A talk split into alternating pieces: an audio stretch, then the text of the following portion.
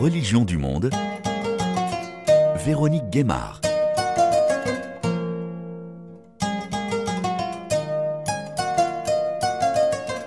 Bonjour à tous. Aujourd'hui, je vous emmène au sud du Sahara, région que l'islam a pénétrée dès le 8e et 10e siècle, depuis le Maghreb, à la faveur des échanges commerciaux avec les grands empires du Mali.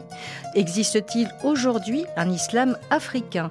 Dans son livre Penser l'islam depuis l'Afrique, l'islamologue malien Youssouf Sangaré insiste Le sud du Sahara n'est pas qu'un lieu d'adoption de l'islam, mais aussi un lieu de production de savoir islamique, de circulation et d'évolution des doctrines, en particulier théologico-juridiques. Aujourd'hui, avec les groupes armés se réclamant du djihad qui depuis 2012 renforcent leur emprise sur le territoire malien et au-delà, les coups d'État qui se sont succédés et le référendum à venir sur la nouvelle constitution au Mali, le livre de Youssouf Sangaré permet de se recentrer sur cette région, sur l'histoire des courants de l'islam qui se sont implantés et développés jusqu'à présent, et de percevoir une évolution dans les discours des prédicateurs influents. Bonjour Youssouf Sangaré. Bonjour. Vous venez de publier aux éditions Rive Neuve un ouvrage donc intitulé Penser l'islam depuis l'Afrique, la doctrine de Sherif Ousmane Madani Haïdara donc du nom d'une des grandes figures religieuses maliennes actuelles, euh, qui est président actuellement donc du Haut Conseil islamique du Mali. Un livre préfacé par le philosophe sénégalais Souleymane Bachir Diagne, et vous êtes vous-même donc malien, islamologue, maître de conférences à l'INALCO à Paris, l'Institut national des langues et civilisations orientales. Nous allons nous arrêter donc dans cette émission sur la façon dont l'islam a pénétré le continent africain et plus particulièrement comment il a franchi le désert pour se propager au sud du Sahara, donc vers le Mali, jusqu'à aujourd'hui, comment il a pris corps avec son environnement géographique, culturel et sociétal. Alors tout d'abord, euh, Youssouf Sangaré, expliquez-nous votre démarche. Donc vous dites euh, qu'on ne peut pas réduire l'islam au sud du Sahara à des influences venant du Maghreb ou de l'Orient et que l'islam subsaharien est souvent présenté comme un islam défiguré, euh, qui a eu une mise en périphérie de l'islam qui s'est développée au sud du Sahara. Alors pourquoi? Alors, pour comprendre ça, en fait, il faut revenir à la période des orientalistes, euh, et notamment quand les orientalistes, donc durant la période coloniale, se sont intéressés à l'islam, à la géographie musulmane, à différentes expressions de l'islam. Et très souvent, ces orientalistes-là, quand ils traitaient de l'islam euh, au Maghreb, ils le représentaient, ils représentaient cet islam-là comme euh, l'islam véritable, l'islam authentique. Et donc, ils s'intéressaient aux figures et aux textes produits au Maghreb. Et lorsque leur regard se portait sur l'islam au sud du Sahara, cet islam-là était présenté comme un, islam euh, simplement influencé par l'islam maghrébin et donc comme un islam euh, périphérique. Et que finalement, euh, si l'on veut connaître l'islam, ses textes, la tradition savante de l'islam, il suffit simplement de s'intéresser au Maghreb puisque c'est là où, les influences venant d'Afrique subsaharienne sont produites. Et c'est ce discours-là en fait et cette donc il y a eu cette mise en périphérie de l'islam au sud du Sahara et cet état des faits continue jusqu'à aujourd'hui avec les islamologues, l'islamologie, où on produit euh, très peu euh, d'écrits et de travaux académiques sur l'islam au sud du Sahara, à la fois sur les textes, sur les figures et euh, sur les réinterprétations des doctrines qui se font aussi en Afrique au sud du Sahara. À part éventuellement l'islam soufi, par exemple, au Sénégal. Donc là-dessus, il y a plus de production mais moins sur d'autres parties euh, de euh, cette région euh, subsaharienne. Oui, parce que notamment par exemple par rapport au soufisme, et très souvent en fait ce qui est produit, notamment dans le cadre académique, c'est très souvent sur l'islam confrérique, sur le soufisme, ce que j'appelle le tout soufisme en fait, le tout confrérique, qui est une mauvaise compréhension, nous donne une, une mauvaise compréhension, une mauvaise représentation en réalité de, de la réalité multiforme de l'islam en Afrique au sud du Sahara, parce qu'il n'y a pas que les confréries, il n'y a pas que les soufismes, il y a aussi euh, d'autres pensées, d'autres euh, rapports religieux qui n'est pas le soufisme et que l'on peut retrouver dans d'autres aires culturelles euh, islamiques. Et donc, l'idée ici, à travers le livre, c'était de montrer comment, en fait, toutes les questions aujourd'hui qui se trouvent autour de l'islam, à la fois la question de l'interprétation du Coran, la question du rapport au passé en fait de l'islam, la question de l'identité, est-ce qu'il y a une identité musulmane, la question de la place des femmes et la question du rapport à l'altérité, que toutes ces questions-là en réalité sont aussi débattues en Afrique au sud du Sahara et pas que par les soufis, par aussi d'autres figures de l'islam.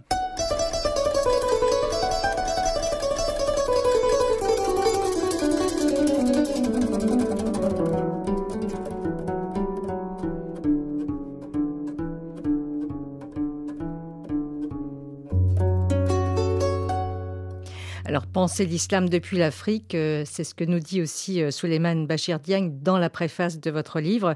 C'est rappeler que le continent africain n'est à la périphérie d'aucun centre et que ses intellectuels aujourd'hui sont engagés à la tâche globale de revivification de l'islam. Et vous, vous dites, il faut sortir de la bibliothèque coloniale. Quelle bibliothèque coloniale? De quoi parle-t-on exactement? C'est-à-dire, est-ce que la colonisation euh, notamment française, hein, euh, a aussi œuvré pour euh, une dissémination moins forte, moins importante de cet islam qui est vécu au sud du Sahara. Oui, en fait, la bibliothèque coloniale, c'est simplement continuer à reproduire les mêmes récits qui nous parvient en fait des orientalistes, ces récits-là, donc qui euh, représentent cet islam-là comme étant un islam euh, matiné de culture africaine, un islam défiguré, donc euh, et pas véritablement l'islam en fait comme se représentaient les orientalistes, et que ces mêmes récits on les retrouve aujourd'hui sous la plume d'auteurs ici ou là. Et donc c'est sortir en fait de ces récits remontant à la période coloniale où souvent un certain nombre d'orientalistes étaient les administrateurs coloniaux et donc ils avaient un rapport, un regard à l'islam qui euh, aujourd'hui euh, ne répondent pas forcément au canon académique. Comment en fait on doit s'intéresser à la géographie musulmane dans son ensemble, à la pluralité de l'islam dans son ensemble et aussi aux dynamiques interprétatives au sein de l'islam aujourd'hui et essayer de les saisir dans cette pluralité où l'islam s'exprime ici ou là. Hmm. Alors, Youssouf Sangaré, on va revenir sur votre ouvrage en particulier, mais d'abord sur l'islam et sa propagation vers l'ouest et donc le sud du continent africain. Hmm. Quelles ont été les, les grandes périodes de cette expansion? Comment ça s'est opéré géographiquement, si on peut essayer de visualiser cela pour les auditeurs? Alors en fait, il y, a des, il y a des périodes assez importantes, et notamment la première euh, diffusion massive de l'islam au sud du Sahara, c'est d'abord une diffusion par les élites, par notamment dans les cours des différents empereurs qui se convertissent en fait à l'islam à travers le rapport aux commerçants venant du Maghreb, euh, notamment au XIIe, XIIIe siècle.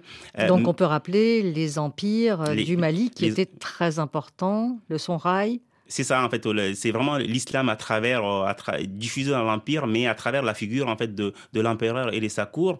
Et, euh, ça c'est la première phase de diffusion massive de l'islam, mais surtout la période euh, la plus importante à mes yeux, c'est notamment au, XVIIe, XVIIIe siècle, quand l'islam en fait va se répandre à travers le djihad, à travers des figures qui vont engager un certain nombre de mouvements pour diffuser l'islam à travers l'épée, à travers le djihad, et donc auprès des euh, à la fois au Mali, au Nigeria, et donc qui sont des mouvements et aussi à travers aussi une production intellectuelle. Et ça, c'est euh, une période assez, assez importante. Et le 18e siècle aussi, le 19e siècle, euh, l'islam confrérique aussi, l'islam soufi, va aussi permettre une diffusion massive de l'islam, notamment à travers la Tijaniya et des branches en fait qui sont issues de la Tijaniya et donc des mouvements venant du Maghreb. Mmh. Alors, cette expansion se fait donc à différents moments, vous venez de le décrire, et elle se fait de façon un peu différente selon les endroits. Qu'est-ce qui se passe, par exemple, si on recentre notre regard sur le Mali en particulier? Alors, pour le Mali, l'islam se diffuse euh, euh, massivement à travers les mouvements soufis, à travers les confréries, et notamment la Tijania. Et notamment, il y a, une, seconde branche de la Tijania qui est basée, par exemple, à Nyoro, à la frontière avec la, Mauritanie, et qui est la Hamawiya. Et donc, ce, mouvement-là, en fait, ce sont des mouvements qui ont diffusé cette fois-ci un islam populaire, un islam accessible, où l'islam était présenté de manière assez accessible, en fait, aux populations, à travers euh, à, la fois la présentation simplifiée des pratiques musulmanes, des pratiques culturelles, mais aussi des représentations du prophète qui devenaient pour les populations un modèle accessible et à imiter dans l'imaginaire des uns et des autres. Les mouvements soufis pour le Mali ont joué un rôle important qui fait que jusqu'à aujourd'hui, ces mouvements-là restent au cœur de l'islam malien. Avec un syncrétisme important avec les religions traditionnelles, c'est-à-dire qu'une ouverture aussi à ce va-et-vient entre l'islam les religions euh, traditionnelles?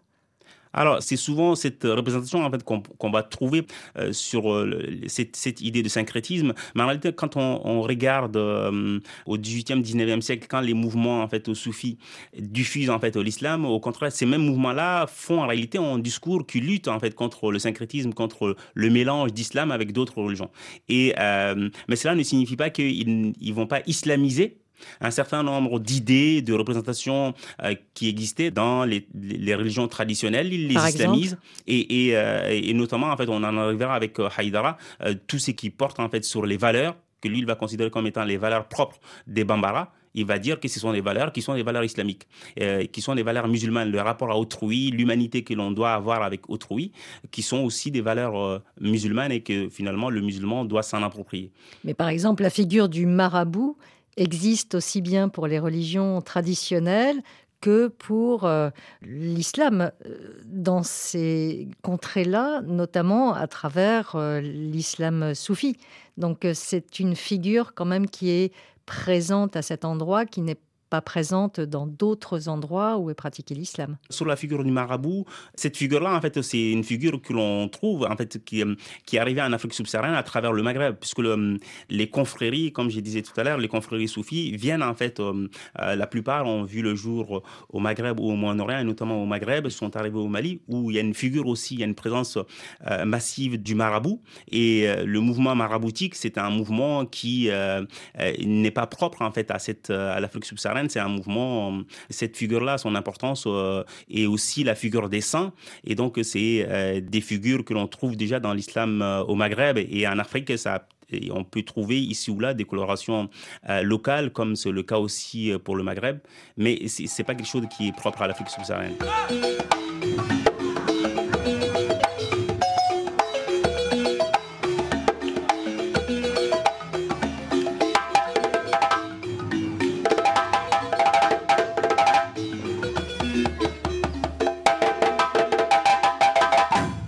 Si on revient aussi sur euh, le Mali, donc euh, c'est un lieu, un endroit où cet empire qui était très très important, qui prenait une place très importante, donc euh, au 8e, 9e, 10e siècle et au-delà, donc les empires du Mali, du Sonrail, ça a marqué cette région en termes de production de savoir. Justement, vous parlez de cette euh, importance de la production du savoir, euh, que ce soit euh, au niveau de la doctrine même et de l'islam, mhm. mais là aussi en centre, comme centre intellectuel, spirituel, commercial. Donc c'est quelque chose qui a marqué la région. Oui, notamment à travers la cité de Tombouctou ou Djenné ou, d'autres cités qui étaient des lieux d'enseignement des lieux de circulation en fait du savoir et notamment de circulation du savoir entre euh, le nord et le sud du Sahara puisqu'on pouvait trouver des enseignants venant du nord du Sahara qui enseignaient à Tombouctou. Et la richesse en fait de cette période-là dans la production du savoir mais et aussi dans les polémiques hein, puisque euh, c'est une période qui était aussi euh, riche en polémiques et notamment par exemple quel comportement il fallait avoir avec les religions traditionnelles. Est-ce que il était autorisé aux musulmans d'avoir des rapports avec le non musulman etc c'est une période où on trouve des polémiques à ces sujets-là.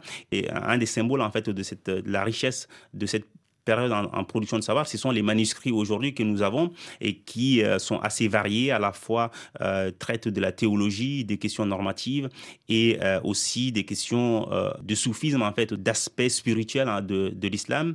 Et d'ailleurs, aujourd'hui, c'est un des aspects qui fait que dans le discours de certains érudits, pas seulement au Mali, mais en Afrique subsaharienne d'une manière générale, c'est un discours qui est parfois utilisé aujourd'hui par des érudits pour euh, donner en fait une certaine fierté euh, aux musulmans en Afrique subsaharienne, pour euh, parfois sortir de ce que certains appellent l'arabisation de l'islam subsaharien, pour dire que cet islam-là aussi a une identité une identité savante aussi, et que cette identité-là, au lieu de s'arabiser, de vouloir trouver euh, des ancêtres arabes, que là, il y avait euh, aussi euh, des ancêtres qui, ont, qui étaient dans cette région-là, qui ont produit un patrimoine, et que le musulman subsaharien peut s'en approprier et peut s'en glorifier. Mmh.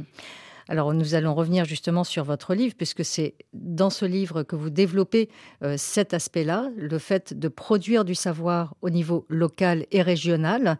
Donc ce, livre Penser l'islam depuis l'Afrique, donc la doctrine de shérif euh, Ousmane Madani Haïdara. Euh, qui est shérif Ousmane Madani Haïdara?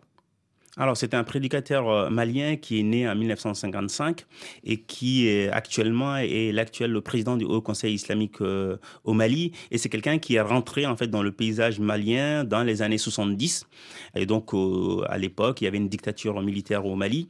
Et c'est quelqu'un, quand il a commencé à prêcher au Mali, c'était un prédicateur qui n'était pas très connu à l'époque, puisque euh, cette période-là, notamment la période post-indépendance au Mali, l'islam était euh, organisé autour de familles des notables. Donc il y avait quatre grandes familles voilà, il y avait des grandes euh, familles géraient en fait qui, qui, voilà, qui, qui, dominaient le paysage religieux. Et donc dans ce cadre-là, Haïdra émergeait et donc il était marginalisé et à travers son discours, puisqu'il avait un discours qui remettait justement en cause cette, euh, ces familles de notables, cette organisation de l'islam en, famille de notables, en famille d'imams, et euh, un discours qui lui a valu d'être parfois censuré à ses débuts par la dictature militaire et aussi à travers la complicité des, euh, des gestionnaires en fait du sacré de l'islam au Mali à l'époque.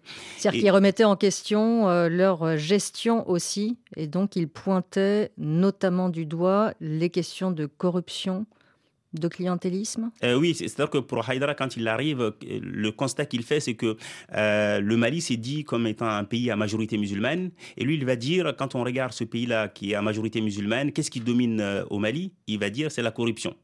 Comment est-ce possible que dans un pays à majorité musulmane, les imams, les familles de notables qui gèrent l'islam ne sont pas capables de dire euh, aux autorités politiques que la corruption ne va pas avec l'islam, ne sont pas capables de dire aux fidèles que euh, la pratique culturelle n'a pas de valeur si on est corrompu et si on est corrupteur. Et donc Haïdara, il va dénoncer ça en disant que finalement, euh, ces familles de notables, en réalité, ne gèrent que leur propre intérêt et ne diffusent pas le, véritable message islamique qui est avant tout pour lui un message éthique et de comportement moral.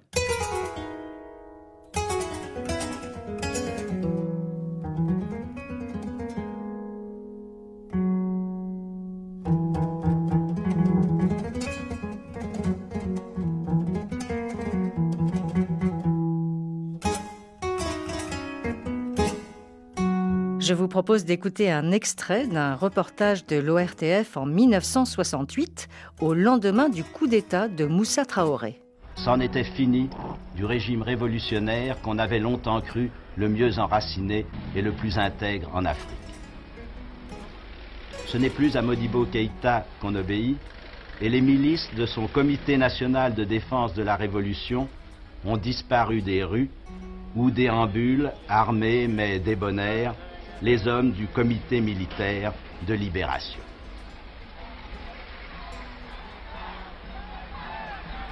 Le nouveau héros national, l'auteur du coup d'État, Moussa Traoré, lieutenant de formation française, n'a que 32 ans.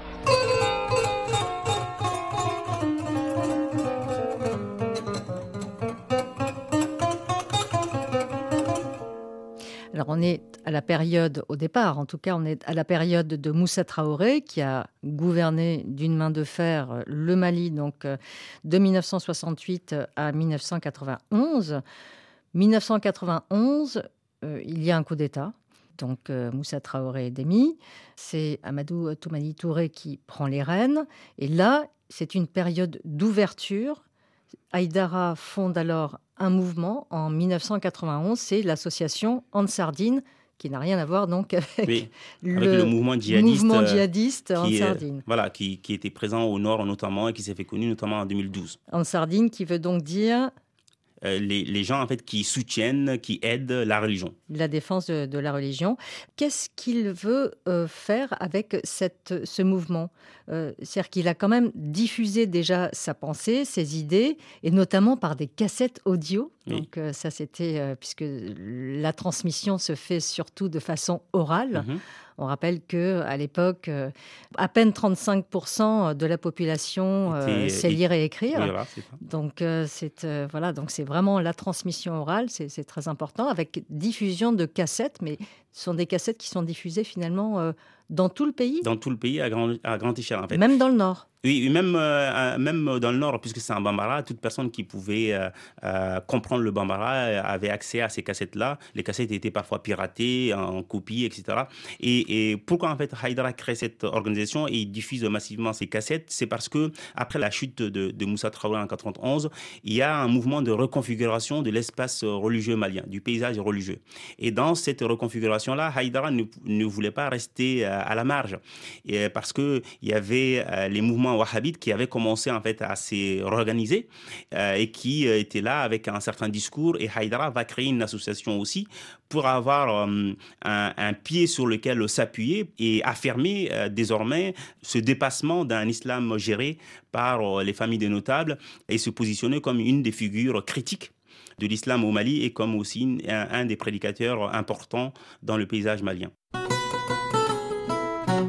thank you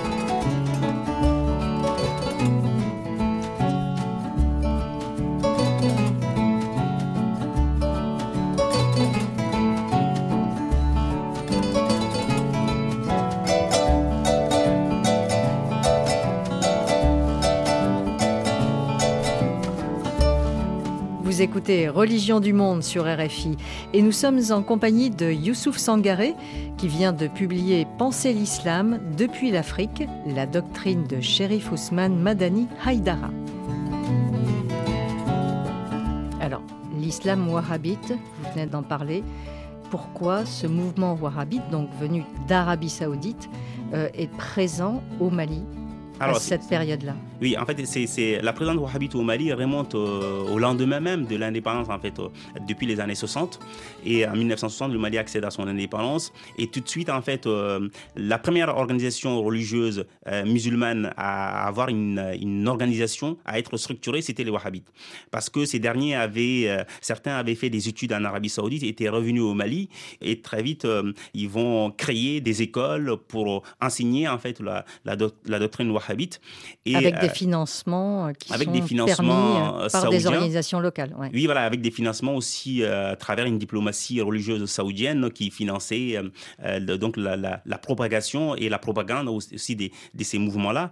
Et, et donc ces mouvements étaient donc euh, assez structurés. Et Haïdara donc il crée une organisation pour pouvoir faire face à ça parce que Haïdara à la fois dans sa critique des élites politiques et des élites religieuses il se limite pas qu'à ça. Il se présente aussi comme une figure qui est en rupture avec le discours wahhabite. Euh, parce que pour lui qu'est-ce que c'est que le, wahhabisme pour lui? Le wahhabisme c'est un islam arabe c'est un islam qui est importé en Afrique subsaharienne. Et lui il va dire nous n'avons pas besoin de nous identifier à un islam arabe. Nous pouvons produire un islam ici qui est répond aux problématiques, aux défis qui se posent ici et maintenant au Mali. Donc il n'y a pas besoin de, de, s'arabiser, au contraire, il va donc euh, se positionner dans cette rupture avec le discours wahhabite. Oui, par exemple, il dit qu'il est possible d'être musulman sans renier ses aïeux. Euh, oui, parce que par exemple, pour Haïdara, euh, lui, il va dire qu'est-ce que les wahhabites disent finalement? Ils disent aux musulmans, euh, aux musulmans au Mali et ailleurs aussi, ils leur disent vous avez des ancêtres, ces ancêtres-là, qui sont-ils? Ce sont les Arabes. Et donc, et notamment la lecture wahhabite en fait de, l'histoire musulmane et de sa théologie. Et lui, il va dire que en réalité, notamment au Mali, il dit quand on regarde au Mali, dans l'histoire du Mali chez les Bambara, les Bambara, quand on regarde les valeurs en fait que les Bambara chérissaient, il y avait l'honnêteté, il y avait un humanisme qu'il appelle en Bambara Mogoya, Mogo étant humain, et Mogoya, l'humanisme, le rapport à l'altérité, le rapport délicat qu'on a avec autrui. Et Haïdra va dire que, en fait, ces valeurs-là qu'avaient les Bambara, c'est les mêmes valeurs qu'on retrouve dans le texte coranique. Et lui, il va dire que euh, pendant que les Wahhabites mettent l'accent sur les pratiques culturelles, lui, il va dire l'islam en islam, la pratique culturelle n'a pas de valeur si elle ne se traduit pas par l'amélioration du comportement et notamment du rapport à autrui. Et donc, prier, prier, ce n'est pas la seule chose à faire, c'est ça euh, Prier, ça ne sert à rien si euh, la prière n'améliore pas le comportement du musulman. Et donc, pour lui, et en disant ça, pour lui, l'islam rejoint finalement l'éthique qu'on pouvait trouver chez les Bambara. Et donc, euh, on a, finalement, le musulman malien ou le musulman sénégalais n'a pas à être en rupture avec euh, la tradition de ses aïeux, parce que pour lui, en islam, euh, en Afrique noire, il y a une tradition des aïeux qui était la fidélité à la parole donnée, un certain rapport à autrui, un respect vis-à-vis d'autrui, et qui, pour lui, est tout à fait islamique. Voilà, il dit d'ailleurs aussi que la langue est importante, la langue locale, et que la langue de Mahomet, était l'arabe, mais que le Coran n'était pas, n'est pas un livre arabe. Il est traduisible et on doit le traduire dans toutes les langues. C'est ce qu'il dit. Oui, parce que pour lui, en fait, c'est hum, et, notamment ça, c'est aussi c'est une réponse en fait aux Wahhabites qui euh, euh, notamment un certain nombre de jeunes euh, qui venaient d'Arabie Saoudite se moquaient des érudits euh, locaux en disant mais regardez, ils font pas leur prêche en langue arabe, ils passent tout leur temps à parler par exemple dans les langues en bambara ou dans d'autres langues. Et donc lui, il va dire mais en fait il faut faire une différence entre deux choses. la langue arabe, c'est la langue dans laquelle le discours coranique est écrit où le discours coranique a été révélé. Donc c'est la langue du Coran, mais ce n'est ni la langue de Dieu ni la langue de l'islam. Lui, il va dire l'islam n'a pas de langue euh, parce que c'est une religion qui est universelle et les langues pour lui viennent de Dieu et donc par conséquent Dieu est traduisible et compréhensible dans toutes les langues. Et donc sur ce plan-là, euh, toutes les langues sont les mêmes et, donc lui, il va dire il faut sortir de euh, l'adoration, d'une forme d'adoration de la langue arabe et qu'il faut redonner place aux, langues vernaculaires et pour permettre aux populations d'avoir accès à l'essence du message islamique qui est avant tout l'éthique.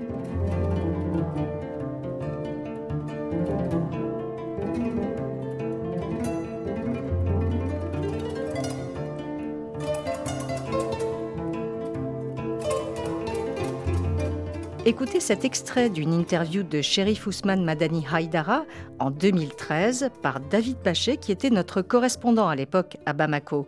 Le prédicateur s'exprime en bambara. Bon, euh, c'est vrai, le wahhabisme existe euh, chez nous. Et nous, nous acceptons chacun avec son courant religieux. Et après la vie ici, à l'au-delà, pour nous, musulmans, c'est Dieu qui jugera celui qui est sur la bonne voie. Mais quand dans ta pratique, tu considères que l'autre ne peut pas appliquer tel qu'il le conçoit et que tu, votre religion conduit à détruire la société, nous, on ne considère pas cela comme une religion et cela ne peut pas non plus justifier une religion parce que toute religion exclut tout ce qui porte à la personne au, au bien-être humain sur la terre. anw b'a ye o tɛ jamana ka diinɛ o tɛ ala yɛrɛ ka diinɛ oui bon euh, n'i y'a sɔrɔla ne y'i ka kuma faamu. An bɛ se ka min fɔ o la. Anw fɛ mali kɔnɔ yan. Au Mali, il y a deux courants. Euh, les Wahhabites, qui selon eux, il n'y a pas d'intermédiaire entre un être humain et le Créateur. Pour nous, soufis, Dieu a mis un intermédiaire entre nous et lui, c'est le prophète Mohammed Donc en revanche, nous, soufis, nous considérons que pour accéder à Dieu, nous pouvons passer par des intermédiaires qui sont des personnes honorées, gratifiées, dont nous reconnaissons leur mérite auprès de Dieu. Tout soufi reconnaît cette valeur et cette euh, intercession, ce passage entre Dieu et nous. Et en ce qui concerne l'existence de marabout, quelle est votre position? Bon, Nico Marabout, Marabout Chez nous, le marabout existe. Le marabout est vrai quand c'est conforme à la règle islamique. Mais dans toute société, il y a des bons et les mauvais. Les marabouts, il y a des marabouts, il y a des charlatans. Donc le marabout qui fait ce marathon suivant les règles islamiques est tout à fait admis et correct.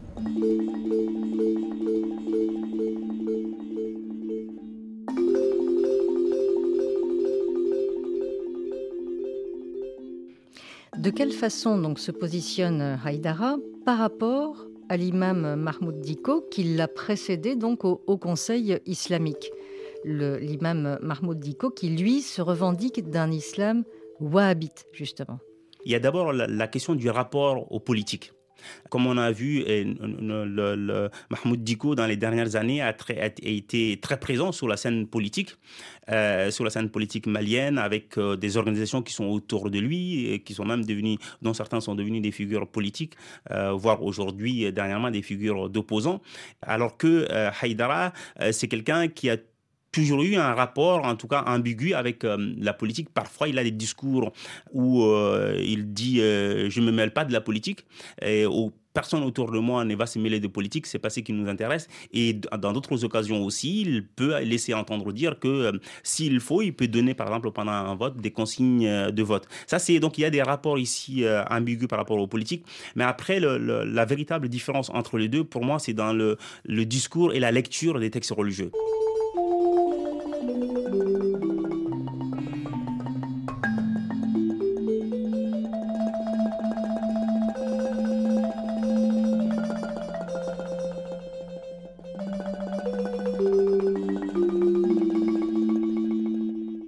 S'est-il passé à partir de 2012 Donc, on se souvient de ces mouvements euh, djihadistes qui ont pénétré euh, au nord du Mali en provenance de Libye. Euh, et qui ont voulu s'accaparer du Mali. Aujourd'hui, la situation est extrêmement tendue. Il y a de nombreux groupes armés.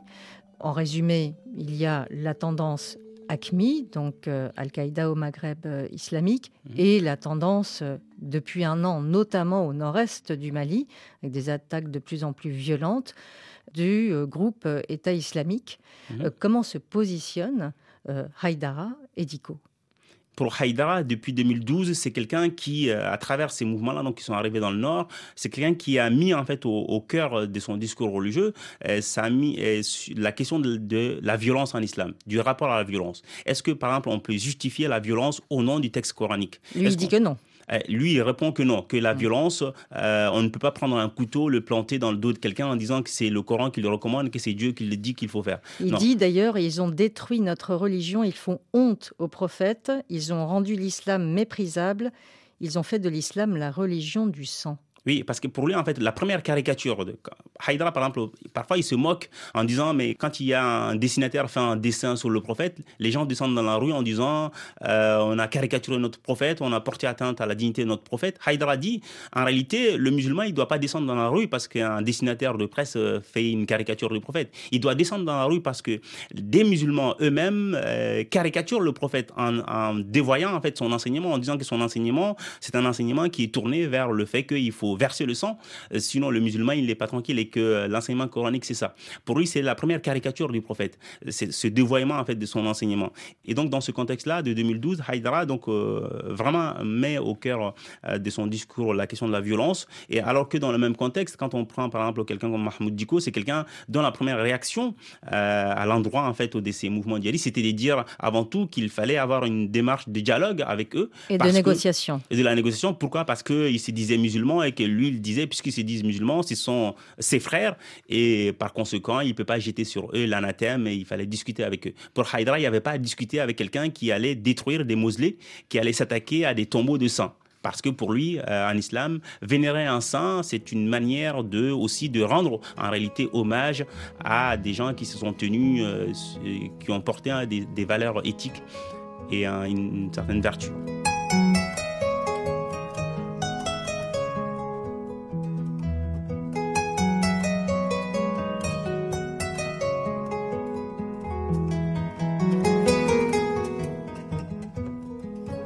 De son côté, Mahmoud Diko, qui à l'époque présidait le Haut Conseil islamique, euh, réagissait aux destructions par les djihadistes et expliquait ses positions à l'époque au micro de David Bachet en 2013.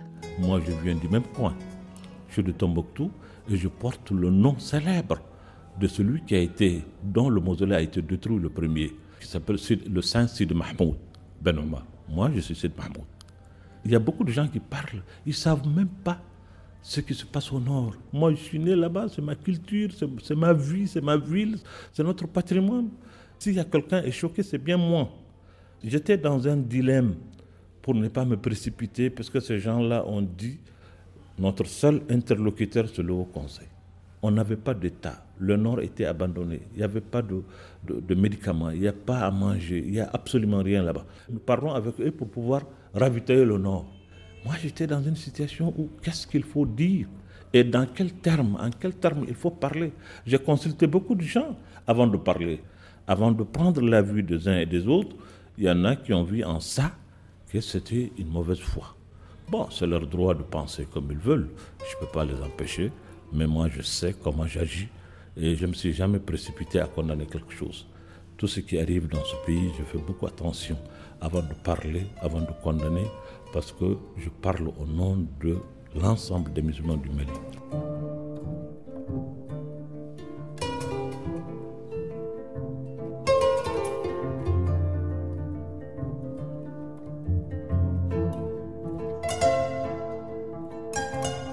Haïdara, par exemple, sur la question de l'altérité au Mali, c'est quelqu'un qui ne cesse de célébrer l'altérité au Mali et qui pense qu'il est important d'avoir euh, un bon rapport entre les musulmans et les chrétiens et aussi les, religions traditionnelles. Et quand on prend par exemple Diko, pas dans le discours de Diko même, mais euh, les personnes les plus proches de Diko ne sont pas toujours ceux qui affirment ce même respect de l'altérité, euh, sans qu'il soit dénoncé par Diko. Et puis aussi, il y a le rapport à l'influence des pays étrangers et leur influence dans l'islam au Mali. Quelqu'un qui le rejette, notamment euh, l'influence euh, de, de, l'Arabie saoudite au Mali, euh, ce qui n'est pas le cas de Diko. Et d'ailleurs, Haïdara célèbre aussi le prophète, donc Mahomet, bien sûr, mais aussi le martyr de Hussein, donc le petit-fils du prophète, qui lui est célébré par les chiites. Par les chiites. Et donc là, c'est vraiment une, différence euh, totalement euh, radicale, puisque aucune figure, euh, notamment aucune figure du wahhabisme, ne va célébrer les mêmes fêtes que l'on peut retrouver chez les chiites. Et il s'habille d'ailleurs en noir quand il le célèbre. En fait, quand il le célèbre, en fait, il, il, prend toute une symbolique que l'on trouve en fait dans l'islam chiite, tout en disant je ne suis pas chiite, mais pourquoi je célèbre Hussein, pourquoi je célèbre Ali, pourquoi je, fais la célébration de Fatima, donc la fille du prophète, et, et il va dire parce que c'est des personnes qui viennent de la famille du prophète. Ce sont des figures de l'islam qui viennent de la famille du prophète. Et donc, nous devons nous aussi euh, vénérer ces personnages-là, ces figures-là, et pas les laisser simplement aux chiites. Et le sunnite doit en être fier. Et dans ce cadre-là, c'est quelqu'un qui, euh, dans son discours aussi, dit qu'il faut aller vers un dépassement des frontières entre le sunnisme et le chiisme, et donc se retrouver euh, autour de la figure du prophète et de sa famille.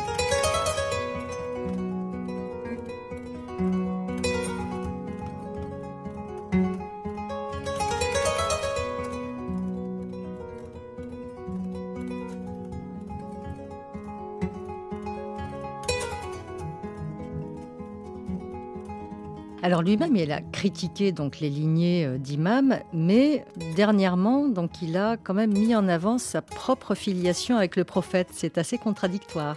Euh, oui, en fait, ça c'est, euh, comme je disais tout à l'heure, donc il y a eu un premier temps où Haïdara a essayé de recentrer le paysage malien, non plus autour des, familles de notables, mais seulement autour de la figure du prophète. mais une fois installé dans le paysage lui-même, le, paysage religieux malien lui-même, finalement, il a développé il, toute une, tout un discours sur sa propre généalogie, en, tant que descendant du prophète, en tant que petit-fils du prophète, qui fait qu'aujourd'hui, lui-même est vénéré pour ça, rien que pour cette généalogie. Et donc finalement, ça a fini par en faire en fait une figure notable de l'islam malien et, qui est en rupture avec euh, la critique qu'il avait dans les années 70.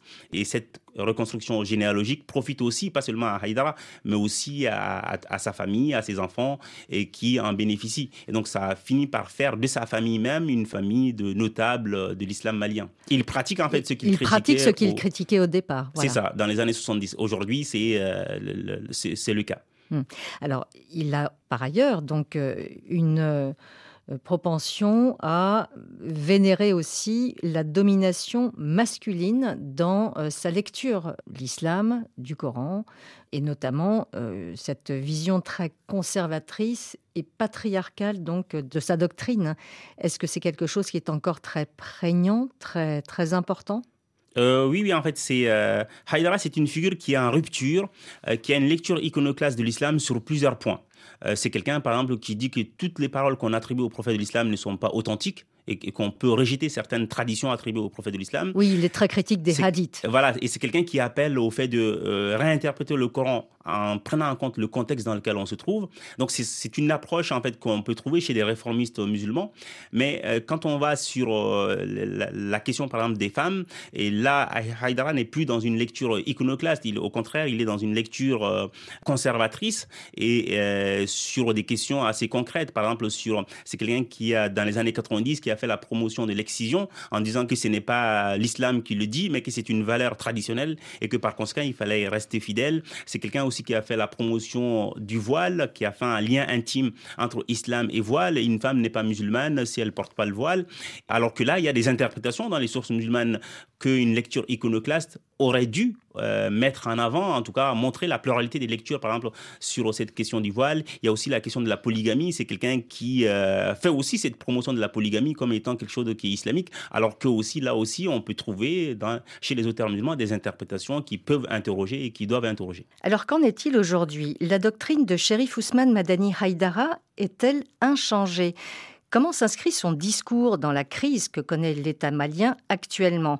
En décembre 2022, Haïdara, qui préside depuis 2019 le Haut Conseil islamique, était sorti de sa réserve et dans une vidéo le 15 décembre dernier, il avait appelé les personnalités religieuses à dire la vérité aux dirigeants de la transition, comme l'expliquait sur nos antennes David Bachet. Il parle de crise sans précédent et cite la sécurité, la stabilité ou encore la vie chère. Cheikh Sherif Ousmane Madani Haïdara prend garde à ne pas attaquer frontalement les dirigeants de la transition et précise ne pas vouloir inciter à la contestation. Mais il ne se contente pas d'appeler à la prière. Le président du Haut Conseil islamique du Mali demande aux chefs religieux de donner des conseils et de dire la vérité aux autorités si elles sont sur le mauvais chemin. Une formule diplomatique mais sans ambiguïté, d'autant plus forte qu'elle émane d'un personnage très influent et peu habitué à se mettre en avant dans l'arène politique. L'imam Haïdara annonce même des concertations organisées par les chefs religieux pour sortir de la crise. Le pays est dans une situation difficile, mais nous avons décidé de rencontrer tous les acteurs de la société civile, de la classe politique, ainsi que tous les cadres et commis de l'État, pour formuler des recommandations de sortie de crise. En tant que citoyens, nous devons contribuer à la construction du pays. Nos recommandations seront transmises aux autorités. Depuis le coup d'État militaire d'août 2020, l'imam Haïdara a régulièrement prôné un accompagnement de la transition, mais les relations du HCI avec les dirigeants de la transition ont aussi connu des périodes de tension. En août dernier, Haïdara s'était personnellement impliqué pour favoriser une libération des militaires ivoiriens arrêtés à Bamako, sans succès. Début novembre, le Haut Conseil islamique espérait se voir attribuer trois sièges au Conseil national de transition. Il ne les a pas obtenus.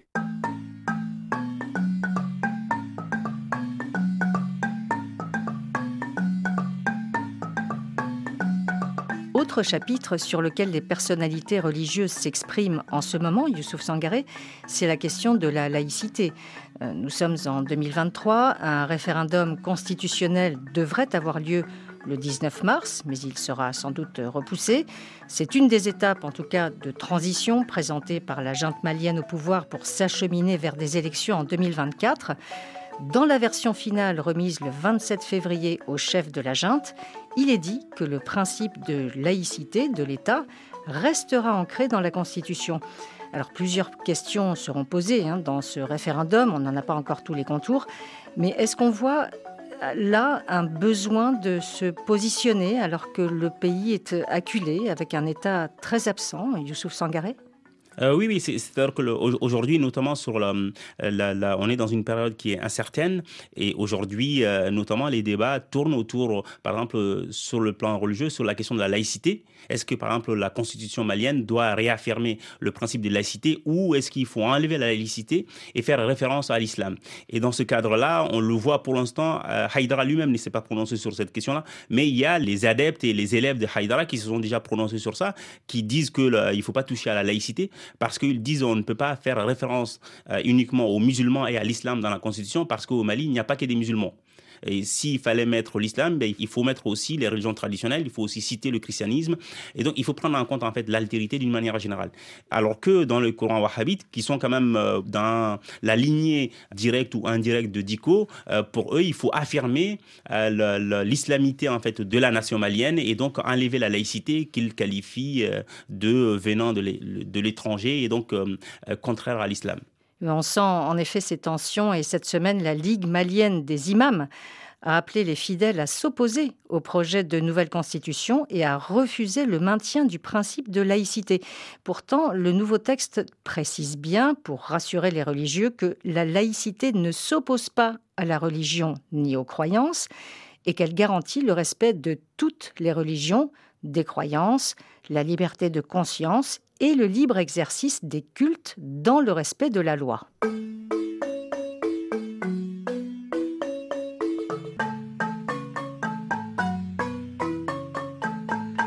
ce qui est en jeu aujourd'hui par rapport à la démarche que vous avez eue, euh, Youssouf Sangaré, dans ce livre, Penser euh, l'islam depuis l'Afrique. L'enjeu actuellement, c'est euh, de rester aussi présent et en prise avec euh, son peuple, sa terre, euh, le lieu où on se trouve, et de continuer à produire de la pensée et ne pas se laisser influencer par euh, ces groupes qui viennent de l'étranger, de l'extérieur. En fait, c'est vraiment un enjeu euh, majeur, pas seulement au Mali, hein, mais euh, partout en fait en, Afrique subsaharienne, qui est l'identité de l'islam en Afrique subsaharienne. Et le, comment arriver à penser l'islam de manière locale, de comment arriver à produire un islam qui reprend en fait cette tradition savante de l'islam en Afrique subsaharienne. Comment résister aussi? Et, comment résister à, l'influence, notamment à, une certaine diplomatie religieuse et qui inonde en fait cette partie euh, de l'Afrique de financement, mais de financement qui euh, souvent renforce des tendances particulières de l'islam. Et là, ce sont des, des enjeux à la fois euh, politiques et aussi d'interprétation des textes, du rapport au texte et de conscience aussi de l'histoire de l'islam dans cette partie de l'Afrique. Merci beaucoup, Youssouf Sangaré. Merci.